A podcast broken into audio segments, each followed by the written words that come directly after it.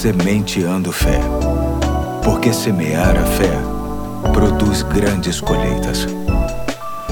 Hoje é sexta-feira, dia 4 de junho de 2021, e estamos juntos em mais um ponto da segunda parte da série Acatando o que é Melhor. Esta série que tem como objetivo extrair lições a partir da expressão é melhor que se encontra em alguns versículos da Bíblia. Hoje vou ler Provérbios 27, 5 e 6, que diz: Melhor é a repreensão franca do que o amor encoberto. Leais são as feridas feitas pelo amigo mas os beijos do inimigo são enganosos. Diante desse texto, podemos pensar um pouco sobre o valor dos amigos. Somos seres sociais. Deus nos fez para viver em comunidade da melhor maneira possível. Devemos ter comunhão, tanto com Deus que nos criou, como com seu Filho Jesus, assim como devemos ter comunhão uns com os outros.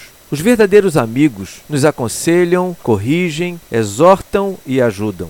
O sábio diz que as feridas feitas por eles, isto é, suas repreensões, ainda que sejam com palavras duras, uma vez carregadas de amor, sempre serão bênção. É aquilo que costumo chamar de verdade com amor. O problema acontece quando encontramos a verdade sem amor. Aquele tipo de abordagem que, pelo fato de expressar a realidade dos fatos e de quem somos, aponta os erros e as dificuldades com expressões, gestos e tom de voz que sinalizam, ainda que sendo justificados pela dita amizade, posturas que magoam, ferem e humilham. Geralmente são apresentados sem o mínimo de sensibilidade de entender que existe um momento certo para tal abordagem. Pois bem, a semente de fé de hoje nos mostra que é preciso buscar amigos de verdade, que não se comportem com gestos singelos, mas que não significam sentimentos e disposição verdadeiramente positivos.